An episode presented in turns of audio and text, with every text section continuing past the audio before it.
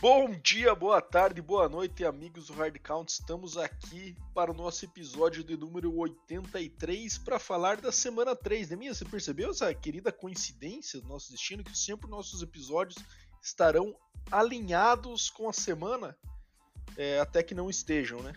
É... Deminha, dá aquele salve aí, sem mais delongas. Vamos aí que tem jogo pra caramba pra falar. Bom dia, boa tarde, boa noite, galera. Bado, realmente, cara, coincidiu aí os números finais dos nossos episódios é, e das semanas da NFL baterem, cara. Um fato curioso. Vai se repetir, a não ser que a gente crie algum episódio no meio do caminho aí. Mas vamos que vamos, cara, bastante jogo e rodada bem bem esquisita, diria, né? Mas vamos, vamos detalhar ela aí pra galera. Exatamente, algumas surpresas. Bom, só queria dizer que foi desafiador, né, minha gravação desse episódio dessa semana. Estamos em fuso horários bastante diferentes, mas é, a gente fez um esforcinho aqui para estar tá aqui, para não deixar passar nenhuma semana batida aí, como nunca fizemos, né? É, mas antes, vamos lá, vamos agilizar então aqui a, a parada. De minha, no meu número 83 aqui é muito fácil, cara. Vou deixar uma parada fácil para você hoje. Ele jogou na minha universidade favorita, Texas Tech University. Ah, então eu já matei, cara. Eu já esperava que fosse ser esse cara, que também é o único que eu vejo como relevante, apesar de ter ficado marcado muito por críticas de Gisele Bündchen, né? Na época que o Patriots perdeu um Super Bowl e ele acabou dropando uma bola. É... e esse jogador também jogou no meu broncão da massa. Então é o Wes Welker, né? Não sei, vamos ver no final. Bom, vamos lá, minha. já, cara. Tá cravando? Tô cravando.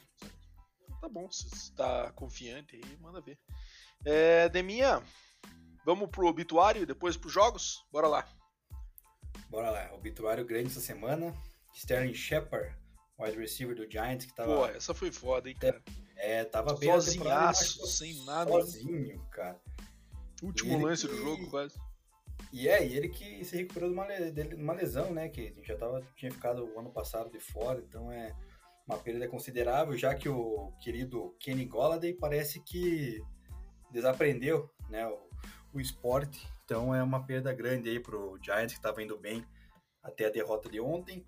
É, o Miles Garrett, cara, defensive end lá do Cleveland sofreu um acidente de carro, teve algumas escoriações, mas ainda não está definido se ele vai jogar na próxima rodada. Tudo vai depender aí de como vai ser essa recuperação dessas escoriações sofridas, né? Imagina sofrer um acidente de carro, aí não é não é algo muito muito agradável, né? Por mais que seja não é, não é agradável. Monstrinhos, né? Apesar que o Miles Garrett, cara, se ele bater de frente com o carro, acho que o carro que é, cuidado meio, né? do, coitado do carro, é. é. Partindo pro lado do Lions agora, teve duas perdas aí consideráveis, né? O Lions que tá agradando um pouco nesse início de temporada. Trace Walker, safety, rompeu o tendão de Aquiles, está fora da temporada. E o DeAndre Swift, o running back, né, muito importante, vai perder alguns jogos de acordo com o coach Dan Campbell, pelo menos duas partidas de fora aí com uma, com uma lesão. Então é o Lions que parecia que estava se encaminhando aí para fazer uma temporada bem eficiente, perto dos jogadores importantes. Aí vamos ver como é que vai ser se o DeAndre Swift consegue retornar o mais breve possível mas eu também confio muito no Jamal Williams. É, o left tackle do 49ers, Trent Williams, sofreu uma, uma entorse no tornozelo no jogo contra o Broncos e vai perder aproximadamente um mês se recuperando, de acordo com o Kyle Shanahan. Uma perda também considerável para a linha ofensiva do, do 49ers, né, que precisa bastante proteger o querido time Jimmy Garoppolo, conhecido também como Dan Orlovsky, né, depois a gente fala mais disso. É, Mac Jones, o quarterback do Patriots, sofreu uma lesão também no tornozelo, também foi um lance bem feio, né? Também vai perder um tempo aí com, de recuperação, apesar de não precisar de cirurgia. É, num Patriots que também tá, tá esquisito, né, Bada? Então, Pior que, que tá, não fica, né, Nemir? Esse ataque. É, é, fica, né, cara? Porque agora quem vem. É... Você viu a resposta Brian Hoyer? O, é, Brian Hoyer, que o Belichick deu lá na coletiva quando perguntaram? Do, do não Brian vi. Hoyer e tal. O cara fizeram uma pergunta ele respondeu, ah, ele conhece muito bem a equipe, algo assim, tipo, bem... Ah, mas ele é sempre assim, né, cara? É. E é verdade, de... a vantagem que ele tem é essa, né? Só, é, mas... também não tem muito destaque. É, não adianta mais, não adianta nada conhecer a equipe e não ter braço, não ter inteligência para poder. É, não, acho até ele honesto, assim, cara, mas é, tá, na, tá no papel correto, é isso aí, backup. É, tentar manter. Quantas semanas o Mac Jones vai ficar fora? Seja. Cara, não falaram, mas é. Eu acredito que pelo menos sou eu vou chutar, né? Na minha análise, doutor, especialista, pelo menos doutor... um mês acho que ele fica fora. Um mês, então digamos quatro jogos. Se ele ganhar duas, cara, ele já fez o papel. Cara, quero ver você achar duas vitórias do Patriots, mas vamos lá. Rashan Slater, agora eu parti pro Chargers, nosso rival da divisão, né? Tanto o meu quanto o teu. Rashan Slater, é, tackle do Chargers, rompeu o músculo do bíceps e vai perder o resto da temporada. É, perda, cara, importantíssima na, na OL do Chargers. Ainda mais uma OL que é tão complicada ali para proteger o Justin Herbert, né? Que também já tá meio baleado. Então, sem o, o left tackle fica esquisito. E do lado da defesa, o Joey Bosa sofreu uma lesão na virilha, também pode perder um, um tempinho, não foi é, diagnosticado ainda quanto tempo, mas se perder, vai ser também um desfalque nessa defesa aí que aparentemente era para ser monstruosa, mas está deixando a desejar, né? E por último, o, a NFL está investigando a concussão sofrida pelo Tua, né? No último jogo contra o Bills, ele que levou uma pancada lá, saiu meio campeando e... Tá investigando a sacanagem. É, investigando o que se... os caras fizeram, porque que foi uma concussão aquilo lá, não tem mínimo, o bicho morreu a perna dele do nada, você viu, cara? Ficou mais não, doido ali que sei lá é... o quê. O cara parecia que tava, tinha tomado uns goles lá e, enfim. E para terminar, fora as lesões da semana, duas notícias aí que aconteceram. Primeiro, o Pro Bowl vai mudar o seu estilo para alegria de todo mundo, né, Bado? A gente já não aguentava mais ver aquele joguinho xoxo, EFC, NFC né? Joguinho que ninguém mostrava nada, então é melhor acabar mesmo. Vamos fazer uma espécie de, de desafio de habilidades lá. Vamos Excelente. Um, flag football. Esse flag também não entendi muito bem a razão de, de existir, mas é, eu acho que a parte de desafios ali é, é bem mais interessante do pro público, né? Que principalmente acompanha há muito tempo, do que aquele joguinho morno ali que sem graça, né? E a Rihanna vai ser a atração aí do intervalo do Super Bowl né, lá em Arizona, que vai ser o próximo. Foi definido essa semana, rolou uns boatos de Taylor Swift, parece que ela recusou e da NFL soltou lá que vai ser a Rihanna. Então essas são as notícias da semana mais importantes, Bado, antes da gente começar aquele, aquela análise profunda. Caramba, isso não é, isso é obituário para uma semana inteira de jornal, hein, minha? Tá louco, cara. Que desgraceira. Que mas... Foi esquisito, cara. Isso que eu não. Cara, isso que eu não pesquisei. Capaz de ter mais coisa ainda, né? Que capaz de ter esquecido. Exatamente. Mas vamos lá, sem mais delongas, que temos nada mais nada menos do que 16 jogos para falar, já que ainda não tivemos buys. Semana 4 já temos buys de mim ou ainda não? A partir da semana 5. Sabe dizer ou não? Deixa eu ver. Deixa eu ver quantos jogos tem essa semana aqui. 2, 4, 6, 8. Não tem 10, buy. Do... Não, não tem buy ainda não.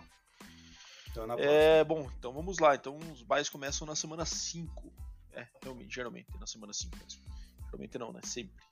É, vamos começar pela quinta-feira, então, né, minha? Pittsburgh Steelers perdendo para o Cleveland Browns por 29 a 17. Um jogo que é, o Brissett teve uma atuação bem digna, né? Com, com dois TDs, nenhuma interceptação, 21 de 31 ali com, com 220 jardas lançadas.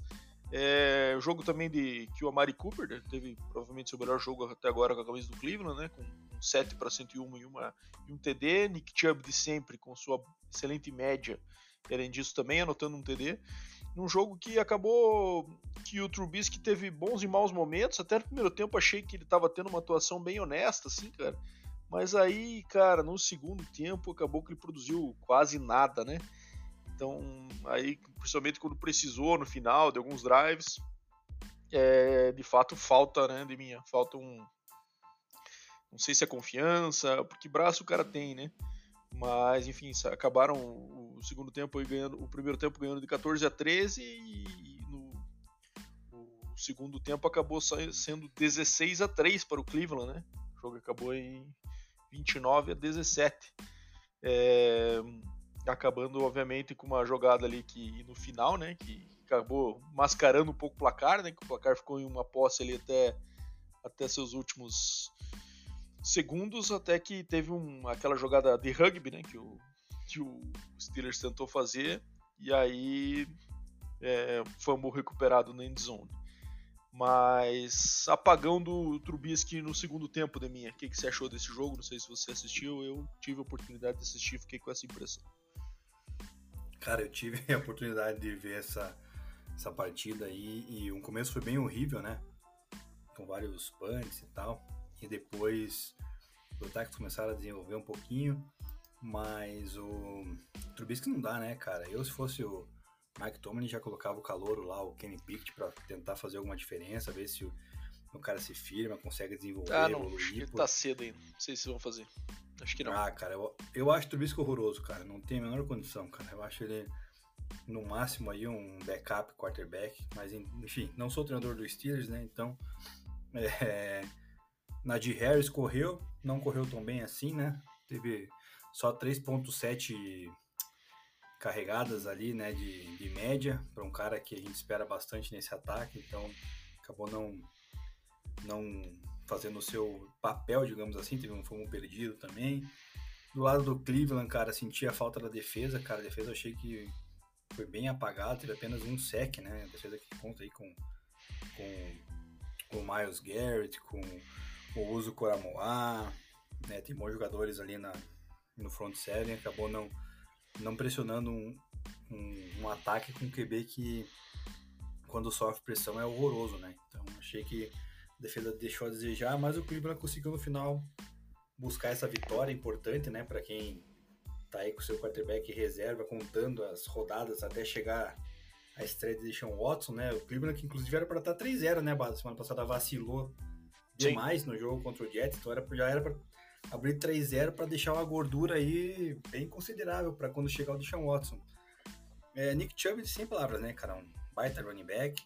É, o David Jones. Cara, cara, será ele... que é o melhor da liga hoje em dia, Nick Chubb? Eu não tenho medo de falar, não. Acho que minha visão é, cara, é o mais consistente, é, mais explosivo de todos aí, o cara que toda semana tá produzindo da mesma forma, é, confiável. Não sei, eu acho que sou fãzão do Nick Chubb pensar no fantasy aí que a gente tá falando, né? Os caras que foram draftados Sim. antes aí, que foram o McCaffrey e o. O primeiro, qual que foi mesmo? Jonathan Taylor. O Jonathan Taylor não estão em boas fases, né? Não. É, Estão produzindo, um mas daquele jeito, né? Nada espetacular. E o Chubb tá aí. Toda semana parece que é 100 jardas no TD, 100 jardas no TD, 100 jardas no TD, com uma boa média de 4, 5 jardas por carry. Então, um cara muito confiável. Né? E um cara que divide também com o Karim Hunt bastante, né? Se não dividisse, é. com certeza poderia aí fazer 150, 200 jardas. É, você tem um ponto, cara, acho que eu vou concordar com você, cara. Nick Chubb realmente pode ser atualmente o melhor running back da liga. É, eu tava falando ali, o David Oko parece que estreou, né, pra nossa tristeza, né, deixamos ele no banco de reserva do nosso no nosso fantasy. fantasy lá, cara. Quando a gente deixa ele no banco de reserva, ele joga. Quando a gente coloca ele, ele desaparece, é. né, cara? E, cara, o Brissette acho que achou a fórmula aí com a Mari e Joko, né? Eles tiveram 10 e 11 targets, respectivamente, aí. Então, é, quem sabe seja essa fórmula aí pro Cleveland manter esse bom nível de jogo aéreo. Já que o jogo corrido é muito bom, né? Tem uma, defesa forte. É, até gera essa discussão, né? A gente teve uma discussão num grupo ali se o Brissette tinha bola para ser titular, eu acho que não, né? Eu acho que o teto dele é esse aí mesmo, ser um backup, ser um bridge para um outro QB. É, é, um rookie, porque ele já teve uma oportunidade no Colts, uma situação semelhante, né? Um time também de, de jogo corrido forte, defesa boa, e acabou que não teve aquele destaque, né? Então acho que cara honesto, mas não vejo ele como um investimento num time para ser starter, como ele é incontestável. Acho que isso não deve acontecer na carreira dele mais. É, cara, só uma, um último comentário sobre esse jogo. É a decisão até um pouco questionável, lógico, polêmica, é discutível, né? Mas o Steelers ali teve uma Tá, chegou um momento do jogo que eles estavam ali perto, a, além do 2 minute warning, com 14 a 23 contra, né? E aí o, o Mike Tomlin estava na linha de 17 jardas e acabou optando por bater o field goal para daí tentar um side e aí tentar o TD do empate, né? Sendo que na linha de 17 jardas, quem sabe, recomendável fosse tentar o TD, que eu acho que é mais fácil você é, conseguir um TD dali e depois buscar um field goal longo do que o contrário, né? E acabou optando por isso aí, não deu certo, mas era uma situação também já de, de desespero, é, seria uma, probabilidade baixa que, que desse certo a virada dos Steelers, qualquer uma fosse das duas opções, eu achei um pouco esquisita essa escolha nessa ordem. Exato. Mas vamos pro próximo jogo, Neminha. Baltimore Ravens vencendo o New England fora de casa, né? O jogo foi em Foxborough por 37 a 26, jogo que acabou ficando marcado aí por essa contusão do Mac Jones, que teve uma partida bem esquisita, né? Com três interceptações e um TD corrido, né? É... Tava bem louco o Mac Jones ali, fugindo do pocket, obviamente pressionado, mas, cara, tentando forçar uma mobilidade que claramente ele não tem e acabou resultando nessa tragédia aí, que foi o jogo aéreo dele com três picks, né? É, ataque do, do Patriots daquele jeito, um negócio que não impressiona ninguém, né? Teve até um número bom ali por parte do Devante Park, uma esticada que ele deu ali, depois um passe é, até meio achado do Mac Jones ali, depois de uma movimentação dentro do pocket. Mas um jogo que acabou que até foi animado, agitado tal, mas o Ravens me pareceu, eu acompanhei esse jogo durante pelo Red Zone, né? Fui acompanhando a fluidez dele e me pareceu não, não ter saído do controle do, do Ravens, mesmo quando estava ali fora do placar, não me parecia que eles iam perder esse jogo, sabe? Quando eles ficaram ali com, com 20 a 14 atrás no começo do terceiro quarto e depois acabaram engrenando e, e, e venceram essa aí é, com um jogo também bom do Lamar Jackson, né, minha? Quatro TDs, uma interceptação e um jogo de 100 jardas correndo também. Então o homem tá brabo esse ano, apesar do seu, do seu reiterismo. É, cara, na verdade ele tá no último ano de contrato lá, né? Então ele quer ganhar grana, tá tentando fazer de tudo para conquistar seu salário, seu dinheiro.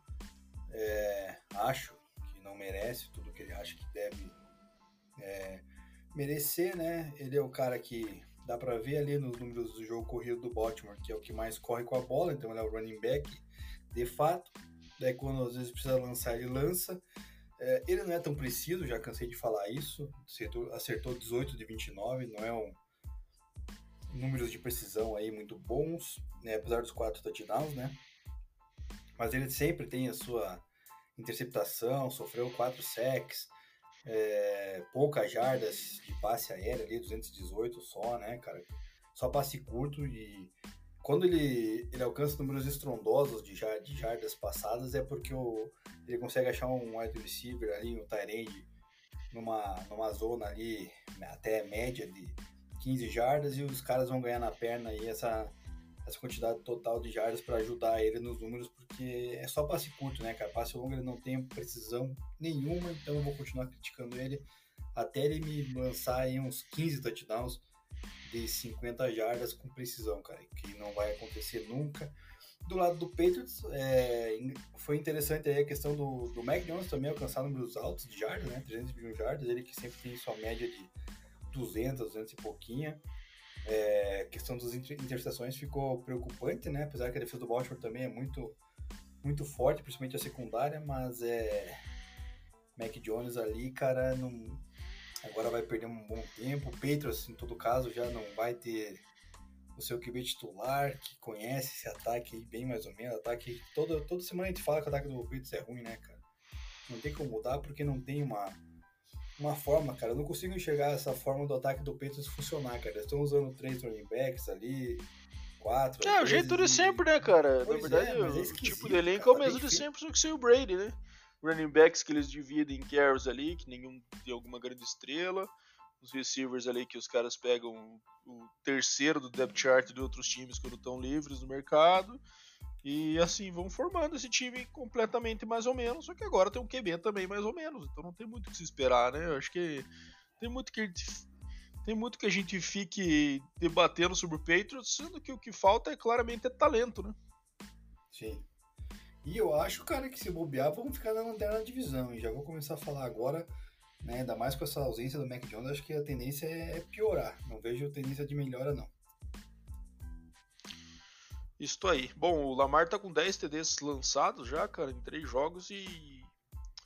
e dois corridos, cara. O homem tá num pace brabo aí. Se continuar nesse pace, obviamente não vai acontecer, né? Mas briga por MVP certamente. É... Bom, vamos chegar agora para falar do jogo que me irritou profundamente essa semana, que foi Chiefs e Colts. É um jogo, cara, asqueroso por parte do Chiefs. É, fiquei irritado com esse negócio, cara. Primeiro, porque foi uma atuação que o Andy Reid abandonou a corrida, né? A gente teve quatro, o líder em corridas foi o Patrick Mahomes com 26 jardas é, em quatro tentativas, mas o cara que mais teve tentativas aqui foi o, o Jarek McKinnon, que correu 7 para 20, e o Clyde Edwards-Helaire correu 7 para 0 jardas, uma grande proeza aí dele também, conseguir esse feito, né? Sete tentativas, sair com 0 jardas totais. Mas, cara, independente disso, um jogo que o, o Chiefs claramente parecia que queria perder, né?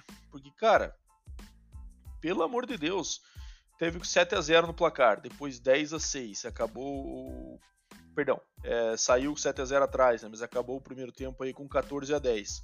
No segundo tempo, 17 a 10. E aí no 17 a 10, cara, teve inúmeras chances de matar o jogo, né? É, e aí o Andrew Reid acabou é, estava com kicker reserva, né? O Harrison Butker não tá não tá disponível ainda, tá com um problema nas costas, né? Já perdeu dois jogos, se não me engano. Mas a questão não é essa, cara. Primeiro, regra número um, você tem que você tem que assinar um kicker que você confie para que ele possa bater os field goals, né? Não adianta você assinar um kicker da, da rua em que você tem que ficar fugindo de situações de field goal. Assina outro, né? Que, nem que seja um cara mais veterano e tal, mas que, que garanta field goals ali, pelo menos até 45 yardas, né? É, ele claramente não tinha essa confiança. E aí o que, que, ele fez numa situação dessas? Uma situação que abriria 20 a 10 e um jogo de duas posses em que o Colts não estava conseguindo evoluir no ataque, é, acabou indo para um fake field goal. Porra, meu amigo, fake field goal você chama numa situação em que você não espera que vá fugir do seu kicker, né? Você está com o kicker reserva, numa situação clara que você não tem confiança, a defesa já se liga para um fake field goal, né? absurdo. Depois daí, obviamente, a, a, desconfiança pairou, né? Até porque esse tipo de situação bota mais pressão no kicker. Perdeu um field goal também. E aí, ó, cereja do bolo foi nosso amigo Chris Jones, né? Que com o jogo ali é, em 17 a 13, o Colts tentando avançar para marcar o TD da vitória. Terceira para a longa, sec. Que, que o Chris Jones fez? começou a falar um monte de groselha na cara do Matt Ryan, tomou 15 jardas, o drive continuou e tomaram o TD da, da, da virada, faltando 24 segundos para o jogo acabar. O Mahomes tentou ali, ainda foi interceptado no final. Mas, cara, uma sequência de erros, um jogo que estava na mão, um jogo, um jogo que o Colts não estava conseguindo evoluir nada defensivamente, é, ofensivamente. E o Chiefs teve essas situações aí que o Mahomes claramente não está é, muito confortável ainda com o seu grupo de receivers, né, cara? O, o, o, Juju é o cara que mais rendeu nesse jogo. Kelsey também numa tarde esquecível, né? É, dropou um TD ali que seria o da vitória, que abriria também duas posses é, numa bola fácil, uma bola que obviamente foi um pouco atrás, mas que ele está cansado de pegar aquela bola, bola muito mais difícil que aquela para TD. Então ele até se desculpou no Twitter depois. Enfim, uma tarde nada memorável parte do Chiefs e que pode fazer falta, né, cara? Porque agora a gente tem a, os, os, adversários de divisão como o Broncos já com o mesmo recorde do Chiefs, com essa, com essa, com essa combinação de resultados dessa semana. E o Chiefs agora pega o Bucks fora de casa, né, cara? Então, um jogo também complicado. É, apesar do Bucks também estar tá com seus, problemas ofensivos, mas, cara, era uma derrota, uma vitória que não podia ter escapado. Então, jogo que acabou irritando bastante. Não sei se você assistiu de mim, mas essa foi a minha, opinião aí sobre essa peleja. Cara, eu não assisti, é, vi muito pouco, né? Pra falar a verdade, porque é, estava bem focado no Sunday Night Football, né? Então, tava na correria tal aqui, daí acabei não, não assistindo direito, mas eu vi algum, alguns picos. E um deles foi, eu vi uma discussão ali do Mahomes com o coordenador ofensivo, né? Acho que na ida é, antes no, no, intervalo, né? O Mahomes é, queria ir para tentar bater o field goal e o, acabou que eles optaram por não ir e daí ele ficou puto e acabou descontando ali no. Mas depois parece que no, no próprio vestiário já se acertaram. É, não sei o que tá acontecendo, mas é, foi bem esquisito mesmo ver esse ataque do Chiefs aí, cara, porque o jogo corrido tá bem inexistente, né? Tá bem ruim, cara. É, por mais que a defesa do Colts seja forte ali, né, na parte da, dos linebackers ali, no front seven e tal, é, você tem que produzir um pouquinho. Essa de acabar 7 com 0, cara, é impressionante. O, o Edwards Hilera ali, cara, a gente sentado fez o mesmo de jardas que ele em campo, né, cara? Você vê que tá de sacanagem um negócio desse. E o do lado do Colts, cara, a gente, eu tinha mencionado semana passada, né? O, o Matt Ryan, cara, de fato, Michael Pittman é o seu alvo principal e com seu maior entrosamento, né? Tanto é que foi o que mais recebeu bolas e jardas na equipe do, do Colts. O Jonathan Taylor tá muito mal também, né? Jonathan Taylor com 71 jardas, só em 21 carregadas, cara.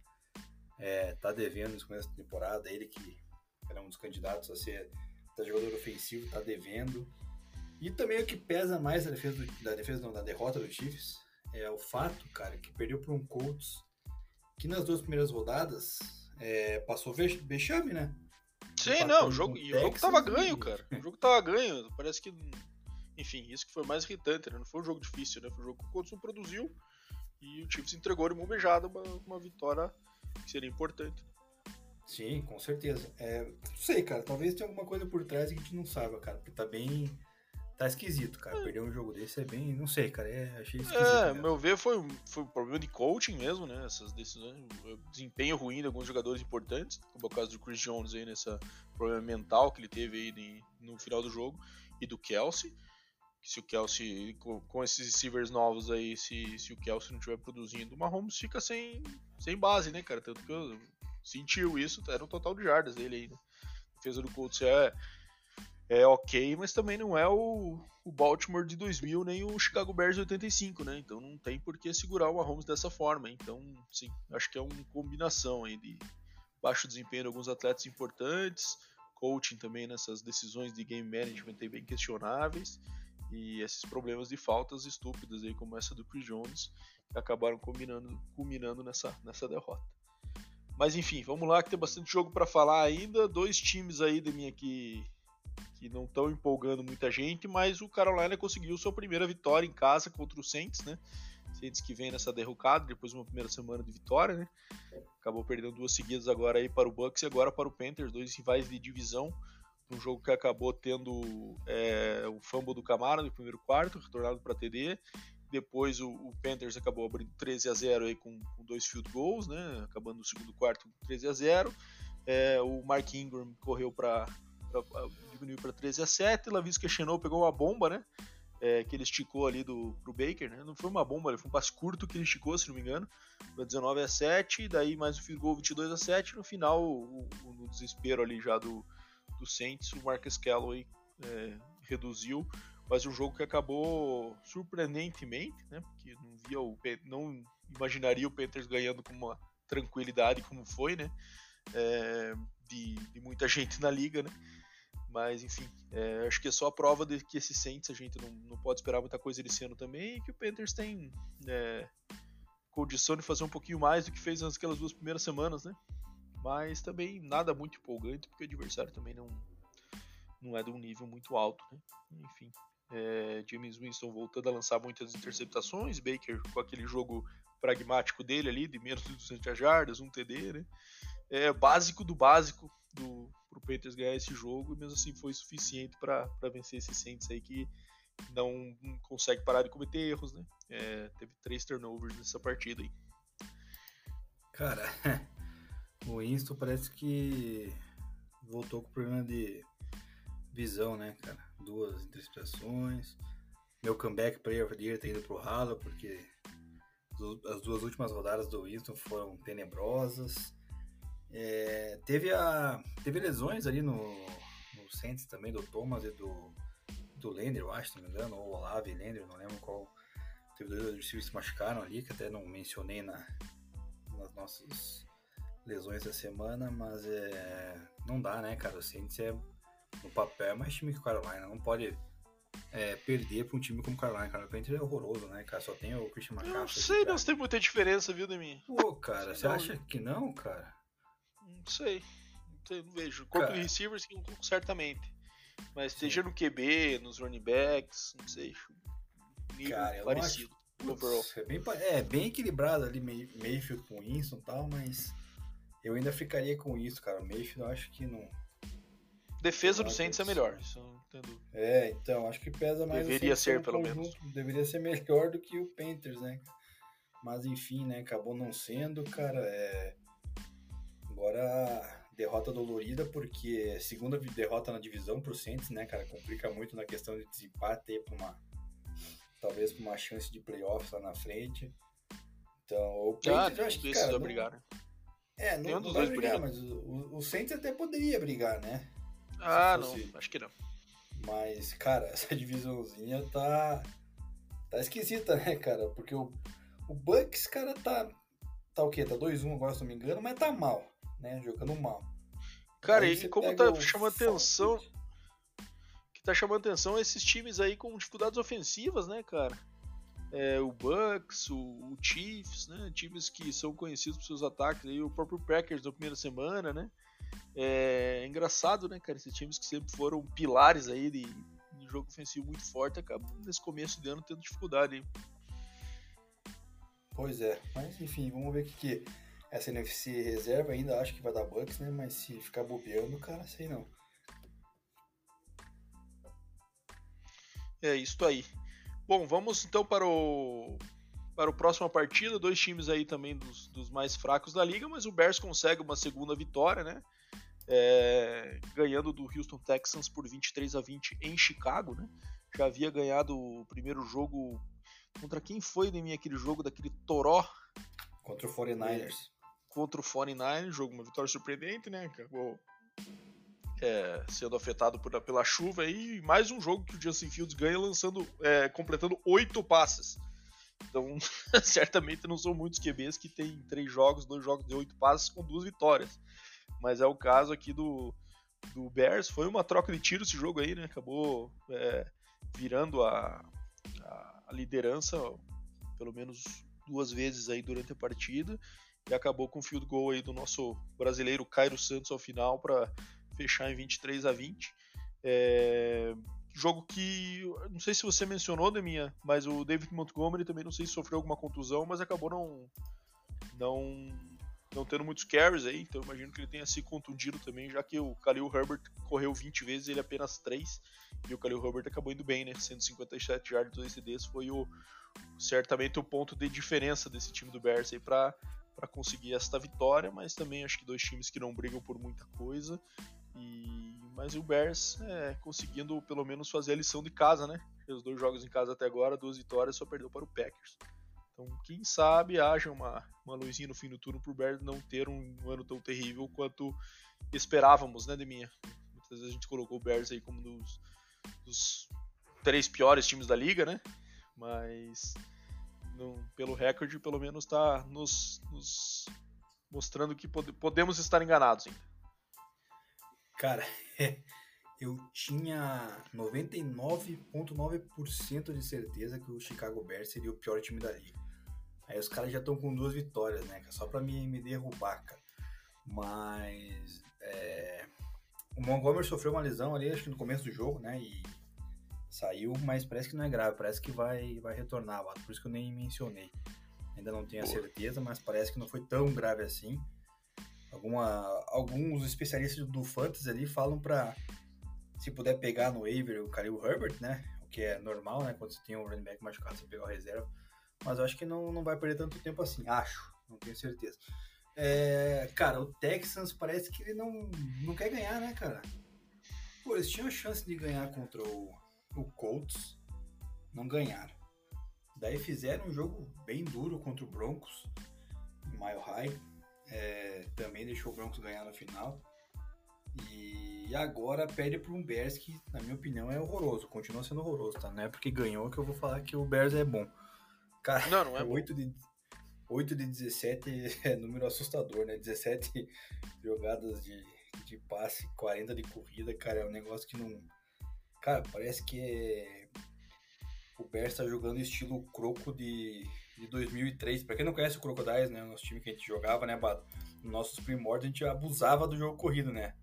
Mas abusava porque o jogo corrido Sim. funcionava, né? Então a gente abusava porque o jogo corrido funcionava. O Bears não tá indo nesse caminho. Parece que acha que o jogo corrido vai dar pra cima. Mas, cara, logo, logo acho que vai bater com uma parede pela frente, não vai passar mais nada aí, cara. E daí quero ver como é que eles vão se virar no jogo aéreo, porque o Justin Fields tem que mostrar mais, né? Tá na hora de, de mostrar mais. Eu cobrei muito do, do Trevor Lawrence, depois a gente vai falar dele. É, também tá na hora de cobrar o Justin Fields agora, já que tá indo aí pro segundo aninho aí na frente do Bears, então tem que começar a mostrar um pouco do jogo do jogo aéreo dele. O Texas, cara, eu gosto do Davis Mills, não acho ele tão horroroso assim, mas lançou duas picks aí que comprometem.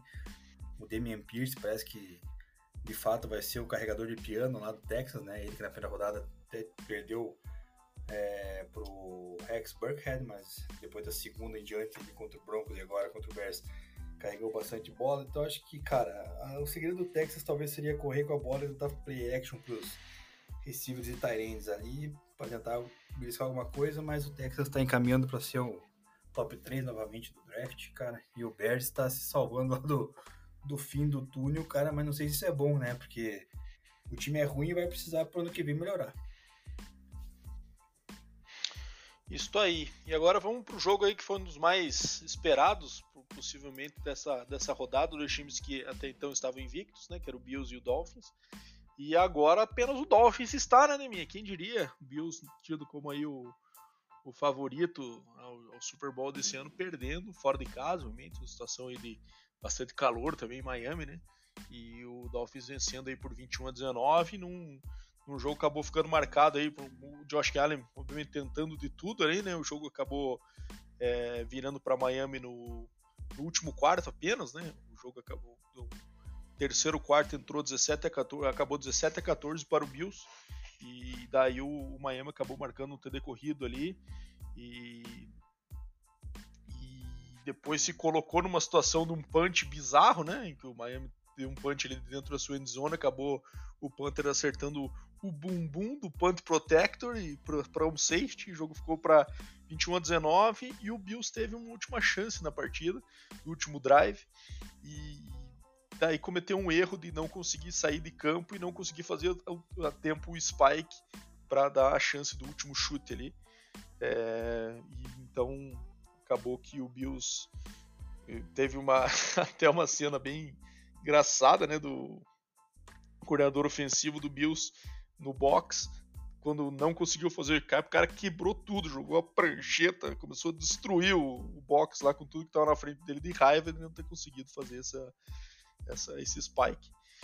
Então o jogo acabou ali na linha de. Deixa eu até ver aqui. É... Foi 45 por aí, não foi? Assim, é, foi na linha de 41 de Miami, então seria um field goal aí longo também, de 58 jardas. É, mas acabou tendo esse vacilo aí do, do Isaiah McKenzie não conseguindo sair de campo e, e quando botaram, pegaram a bola para repor, tá, faltava ali 7, 8 segundos e quando todo mundo setou e, e o Josh Allen foi fazer o, o spike, já tava os double zeros no cronômetro, e daí o jogo acabou indo para Miami. Surpreendente, né? Dolphins é, e Eagles seguem sendo os únicos times invictos da liga. Quem diria ainda, minha? Quem apostou nisso aí tá milionário. Semana 3, Miami Dolphins e Eagles estão invictos e Buffalo Bills, Chiefs, Bucks, Packers, todos esses times já teriam derrotas na conta, né? O que, é que você me diz dessa partida, Neminha? Foi um jogo divertido de assistir, né? Cara, jogo é jogo obrigado, duas equipes aí de qualificadas, né? A gente vem falando já nas outras semanas, o Bills favoritaço, deixou escapar um erro ali do Mackenzie não ter saído um pouco antes do campo, né? Acabou levando o teco, mas também não foi uma jogada tão simples assim, porque recebeu a bola mais no meio do campo do que pro pro lateral, né? É, o jogo. É, não vou falar apagado porque foram 7 para 74 do Diggs, mas não teve aquela conexão na endzone, né? O, o Gabe Davis voltou, mas também voltou bem apagado, pegou só metade do espaço que foi direcionado para ele. É, o Josh Allen teve até uma certa pressão em cima dele, né? Sofreu 4 sacks, né? Então a defesa do Miami conseguiu pressionar bastante ele. E... Mas também, né, Deminha, dropando 63 vezes para passar, ser sacado 4 vezes até, tá um número é, bom, né? 63 é. passes é coisa pra cacete. E, bom, cara, é uma derrota que pro Buffalo Bills, rival da divisão, né, também pesa às vezes no desempate futuro. Apesar que eu ainda acredito que o Buffalo Bills vai, vai ganhar essa divisão aí, o Miami Dolphins eventualmente vai ficar atrás aí no, no recorde. Cara, o jogo corrido de Miami tá esquisito, né, cara? Chase Edmonds. Não, se for ver o ataque do Miami, esse jogo foi totalmente esquisito, né, minha? O outro pois jogo é, aéreo cara. teve 171 jardas totais, né? É, desconsiderando as jardas de sex aí, né? E, e, o jogo corrido teve 41. Como é que os caras conseguiram ganhar esse jogo? A gente olhando para essa estatística contra um time aí que teve 400 jardas aéreas e 115 corridas. Então, um é. time produziu mais de 500 jardas totais, é, enquanto o outro produziu 200 e pouco, 200 e pouco mais de 200 jardas, 212 jardas. É. é. bizarro, né? Coisas que bizarro, NFL bizarro, traz pra, pra mesa. E teve a situação do Tua, né, Nemi, que você comentou também, não sei se quer falar aí sobre a concussão dele, né? É, cara, ele saiu cambaleando ali no campo, daí entrou o querido, saudoso né? Ai, que saudade de Ted Bridgewater, né? Entrou lá, tentou dois passes, obviamente não completou e ainda tomou um sec, né? Ou seja, aqui atuação maravilhosa do Ted Bridgewater. Enfim, cara, é, o Tua tem que ser avaliado esta semana para ver se vai ter condição de jogar, cara, porque claramente foi uma construção, né? Todo mundo viu isso. Então, enfim. Mas, enquanto isso, a gente vou destacar apenas aí o Chase Edmonds que meteu dois TDs e, cara, a minha dica da semana lá na para a página com o Girl Power NFL do Fantasy, eu indiquei o Chase Edmonds e ainda bem que deu boa, né? Para a galera não ficar triste com a gente. Isso aí. Então fechamos Bills e Dolphins. Vamos agora para Lions e Vikings. O jogo acabou tendo uma história diferente do semana passada para o Lions, né, Demi, que acabou tendo aquela vitória contra o Commanders, em que ele assumiu a liderança. O Commanders foi tentando buscar, mas conseguiu manter no final. Dessa vez a destino acabou não sendo o mesmo, né? O Lions acabou tendo uma atuação bem boa no primeiro tempo, né? Acabou aí com abrindo 14 a 0 aí no, no segundo quarto, depois o, o Vikings empatou. É, Detroit mais uma vez conseguiu abrir 24 a 14 ao final do terceiro quarto, mas daí tomou dois TDs no último quarto, um deles faltando 45 segundos, quando o Vikings é, marchava ali buscando o fio de gol do empate, mas acabou saindo melhor que encomenda, conseguiu um TD para o KJ, KJ Osborne e deixando apenas 45 segundos no relógio para um para quatro pontos de diferença, acabou não sendo tempo suficiente para o nosso querido Jared Goff fazer um, alguma campanha. Então, jogo que acabou tendo o Goff num primeiro tempo muito bom e, e um segundo tempo de uma queda, né? É, e acabou é, dando oportunidade para o Vikings retomar no placar. Vikings que vem aí é, tendo dificuldades de colocar a bola na mão do Justin Jefferson, né? Que virou pela segunda semana seguida. Teve o jogo lá contra o. Contra quem foi, Neminha, no meio da semana passada, que eles, que eles perderam com umas três picks do, do Cousins. Foi pro Eagles, né? É, no Monday Night. Né? No Monday Night, naquela rodada dupla, em que eles tiveram dificuldade de colocar a bola no Justin Jefferson. É, e a segunda semana novamente 3 para 14 só para Justin Jefferson, mesmo assim conseguiram a vitória com boas atuações aí do Adam Thielen e do KJ Osborne também, e do Dalvin Cook e do Alexander Madison também, cada um deles guardando o seu TD. É, bom, o Lions, como sempre, tornando os jogos emocionantes aí, né?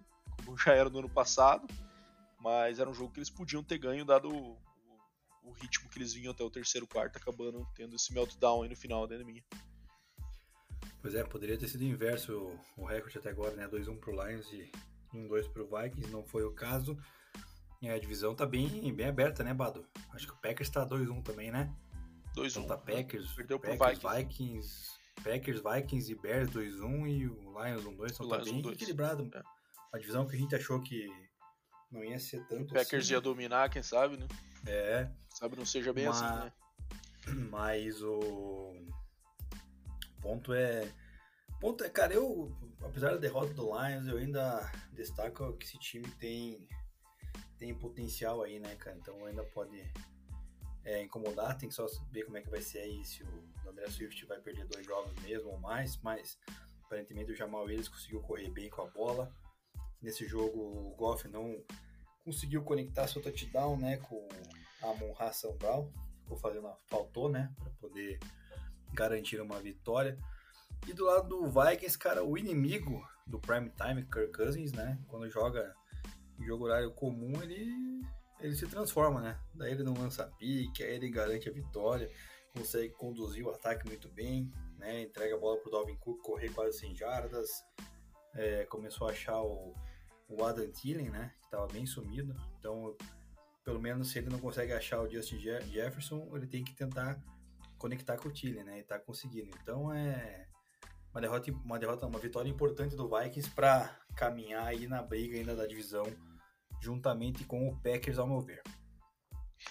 Isso aí. Bom, agora acho que tem um jogo que a gente pode até passar mais rápido. De mim, o Bengals vencendo com facilidade o Jets aí por 27 a 12, né? Tendo uma, um primeiro tempo aí em que eles já abriram 20 a 9 e daí conseguiram manter. E o último quarto acabou zerado. Um jogo de Bengals, um time bem superior na questão de talento ao Jets, né?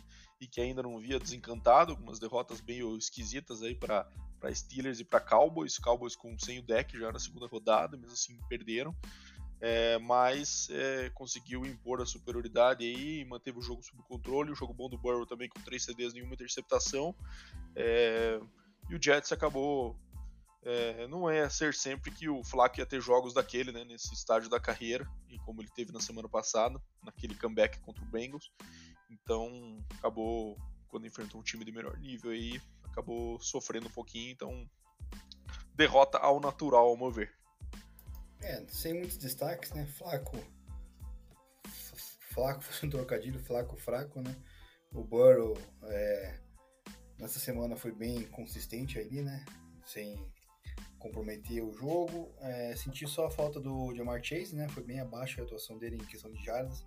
Deve ter pego seis bolas, mas Bengals garantiu sua primeira vitória na temporada aí e agora vai começar a sua caminhada para vencer a divisão ao natural, no meu ponto de vista.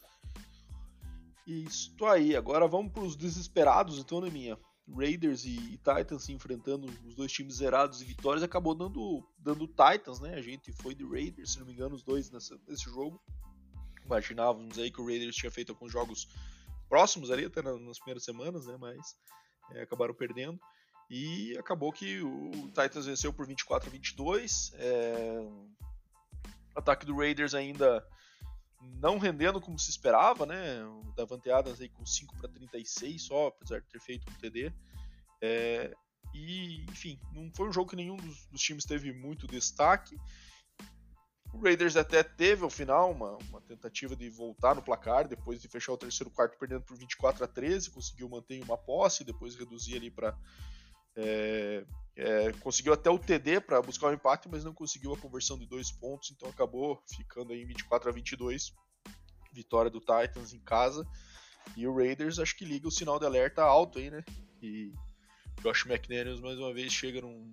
É, é, já chega pressionado, né? Teve aquela situação no Denver que o, primeiro, o começo foi bom e depois desandou e ele já pulou fora. Vamos ver agora como é que ele reage no Raiders, né? Um começo ruim já.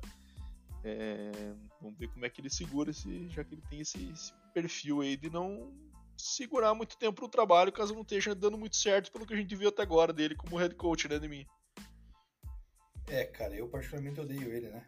Então, tomara que semana que vem o Broncos consiga vencer o Raiders lá na casa deles para aumentar essa crise. É, o Titans, cara, quis perder, né? Aliás, quis que, pelo menos levar o jogo para prorrogação, Se né? Entregar, é. é. No segundo tempo, o cara fez o, um jogo medíocre ali, cara. Mas é, no final acabou sobressaindo ali a questão do, do nosso jogo corrido do Derrick Henry, né? O, o Raiders ali, cara, sem conectar com, com o Darren Waller também fica meio perdido, né? Sobre, sobrecarrega o Davante Adams, né? Então já ficou sem o Hunter Renfro lá. Então, cara, eu acho assim, o Vegas, Las Vegas, é, apesar de tudo, cara, ainda tá cotado como favorito contra o Broncos na próxima semana. Eu acho um time bem mediano, né? Sempre achei o pior da divisão, vem se concretizando isso ao natural. Então acho que não vai brigar pro playoffs, o Raiders, né, esse início 0-3 aí, é muito difícil uma equipe que sai 0-3 consiga buscar uma, uma reviravolta para playoffs, né, mano? Então acho que o sonho deles ir pro playoffs esse ano já vai meio que pro ralo. O Titans vai tentar uma reação nessa divisão da FC South, que tá bem.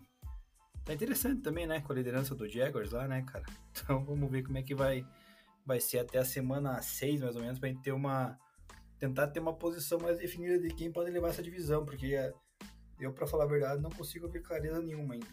É, aparentemente o Raiders sai dessa disputa aí, dessa divisão que tinha tudo para ser essa briga de foice no escuro aí, né, Neminha? Mas eles agora vão se contentar e provavelmente estragar a festa dos outros, né? É um time que pode eventualmente beliscar uma, uma vitóriazinha ou outra dentro da divisão e acabar é, estragando a campanha de um dos times aí. E eu acho que provavelmente a campanha do Raiders seja mais para isso esse, esse ano aí, para tentar adaptar o time esse novo esquema aí, do que algo que já vai dar resultado esse ano, aparentemente não vai.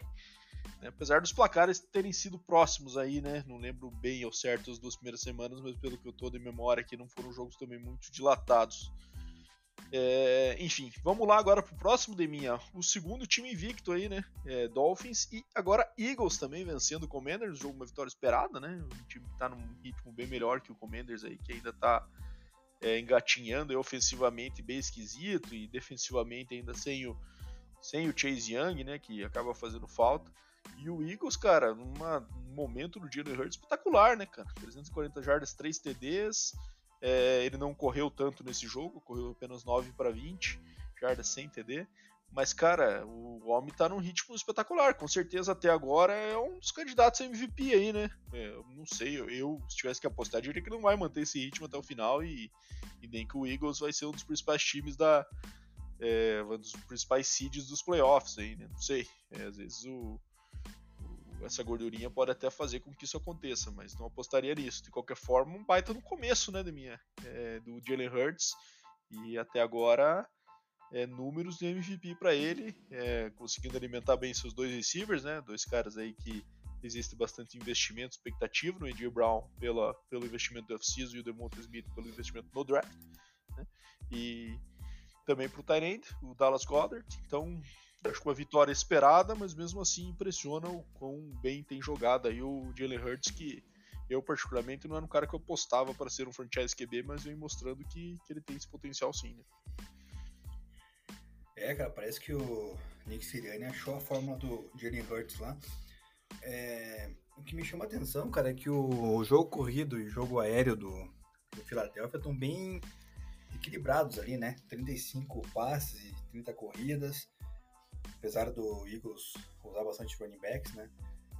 Tá bem, tá bem honesto né, a divisão de ataque aéreo e ataque terrestre. Jalen Hurts destaque aí, cara, realmente, na briga por MVP até agora, né? Mas tem que ver se não vai ser aquela mesmo caso de Kyle Murray, até a própria do Russell Wilson anos atrás, que começava metade da temporada voando, depois sumia, né?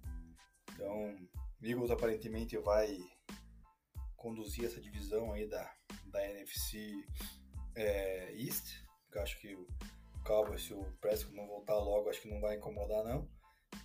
Commanders, cara. Cara, Carson Wentz, né? Começa por aí, né? Não é todo jogo que ele vai meter é, 400 jardas, 5 TDs lá e tentar fazer o time ganhar, né? Então, jogo corrido muito fraco, né? Só 87 jardas, é, Antônio Gibson com 38, ele que é o, deveria ter pelo menos umas 70, 80 aí. O jogo, sei lá, cara, esquisito. E o, o Eagles, cara, tem que destacar também, você falou bem, né, dos dois receivers principais pegando suas bolas e garantindo, né? Imagine a hora que o, o Dallas Goddard começar a pegar a bola também, mais recepções do que já pega. Daí sim vai ser um trio bem, bem forte, né? Então, e o Chase Young, cara, sei lá, cara, acho que esse aí tá passando férias no Caribe, cara. É, deve estar tá mesmo. E tá fazendo falta. Cara, deixasse começar por esse aí agora de minha. Jacksonville Jaguars liderando a divisão, hein? Quem diria? Vencendo o Los Angeles Chargers fora de casa, num jogo que certamente nas previsões todo mundo marcou Chargers, né? Por esse começo de ano aí. Mas o, o Jaguars acabou roubando essa, essa vitória aí é, aproveitando que o Justin Herbert claramente não é o mesmo, né? Tá sentindo a contusão, jogou mal, né?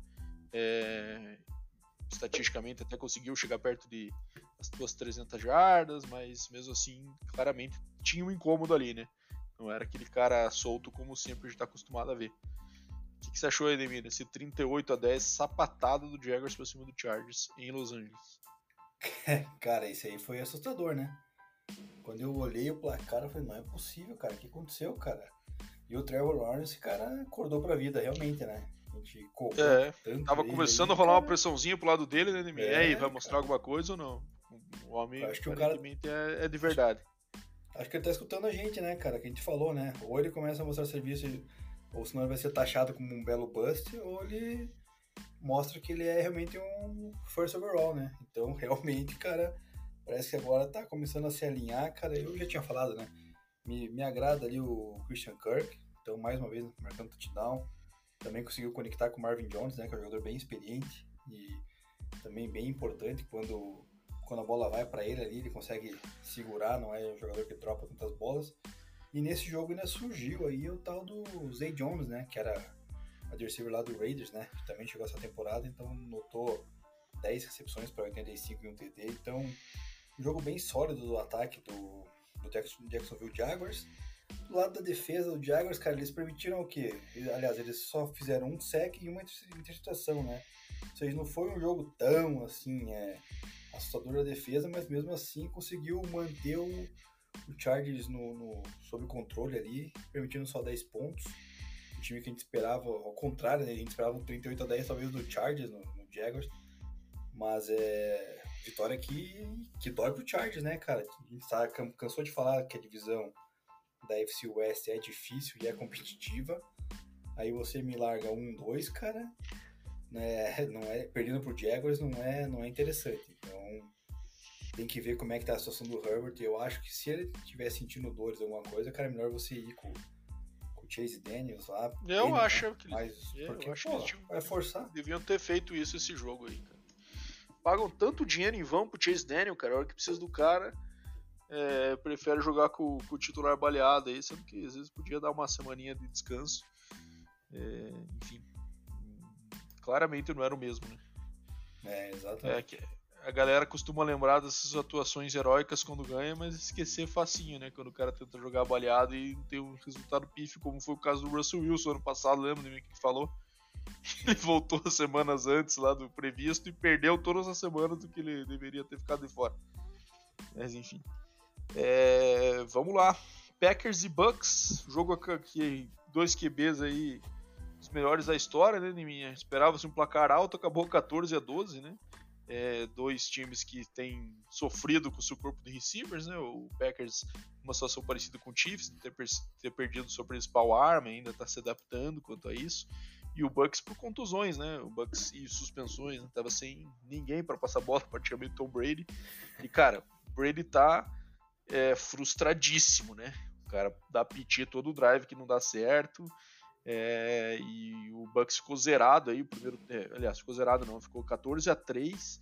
Depois só marcou um, e, e, daí assim, o Packers também não conseguindo matar o jogo, né? Que o, o Bucks não fazendo nada, não fazendo nada, e mesmo assim o jogo ficou 14 a 6 ali por um bom tempo. Né? Até que deram uma chance pro homem fazer o último drive, né, Neminha? E daí, apesar dos pesares, pode estar tá com qualquer um de receiver ali, dá uma chance pro homem fazer um two minute drill, ele vai, ele vai arrumar alguma coisa, né? Daí conseguiu marcando TD, daí teve uma, acabou tendo uma, uma, uma falha ali na, no, no two point conversion, né? Que, que acabou tomando um delay, e daí a jogada que era para ser para duas jardas e que havia sido chamada uma corrida pro Fournette, acabou virando uma jogada de sete jardas e um passe incompleto ali no que ele tentou forçar no Russell Gage e acabou selando essa vitória do Packers, mas num jogo bem aquém dos dois times, né, O Packers parecia que estava bem acima, mas depois também estagnou o ataque no segundo tempo de uma forma. É, fez nada no segundo tempo, né? O Packers só fez os 14 pontos deles no primeiro e no segundo quarto. Depois acabou 9 a 0 no segundo tempo pro Bucks. Mas esquisitíssimo esse ataque do Bucks, né? A esperança do Brady é que esses caras voltem logo, né? Porque senão é, já são três semanas de, de desempenhos bem ruins ofensivos. É, foi o que eu tinha falado na, na nossa análise aí, que a vitória seria do Packers, porque o Bucks não tinha ninguém pra passar a bola, apesar das 12 recepções do Russell Gage lá, também foi o único que teve números tão relevantes assim. O jogo corrido, por, por incrível que pareça, também com o Fournette não funcionou dessa vez para tentar auxiliar né, a, a, o ataque do Bucks. É, defesa também não, não conseguiu fazer muita coisa no primeiro tempo, né? Deixando abrir 14 a 3, depois ajustou, é, fechou a casinha do Packers, mas aí já era tarde demais, né, cara? E, enfim, era uma derrota que na minha visão já era previsível, justamente por causa do grupo de receivers do Bucks está desfalcadíssimo. O Packers também tendo uma secundária que é até então interessante, né? Com, com o. Como é que é o nome da coisa? O Alexander lá e tem mais um lá que eu esqueci o nome, cara, agora. O, o Eric Stokes. Então, cara, eu acho assim, o Packers tá jogando mal e tá 2-1. O Bucks também tá 2-1 agora, jogando mal. Então, tá um começo esquisito dos principais times. Né, Mais né, dois times, né, cara, com, com dificuldades ofensivas, né, Demi? Sim, é... sim. Alguns cara, tem por Packers... adaptação, outros por contusão, mas, cara, bem esquisito esse começo de ano para os times que a gente tá acostumado, né? A ter ataques Sim. fortes aí. Cara, tirando o, o, o Bills que tá 2-1, que perdeu pro Dolphins, cara, os outros times 2-1 aí que a gente considerava mais fortes estão bem, bem esquisitos ofensivamente, né? Que são o Packers do Rodgers também não ter perdido seu principal receiver, o Bucks aí sem um corpo de receivers confiável, é, o próprio Chiefs de Mahomes ali sem os receivers depois que saiu o Tariq Hill.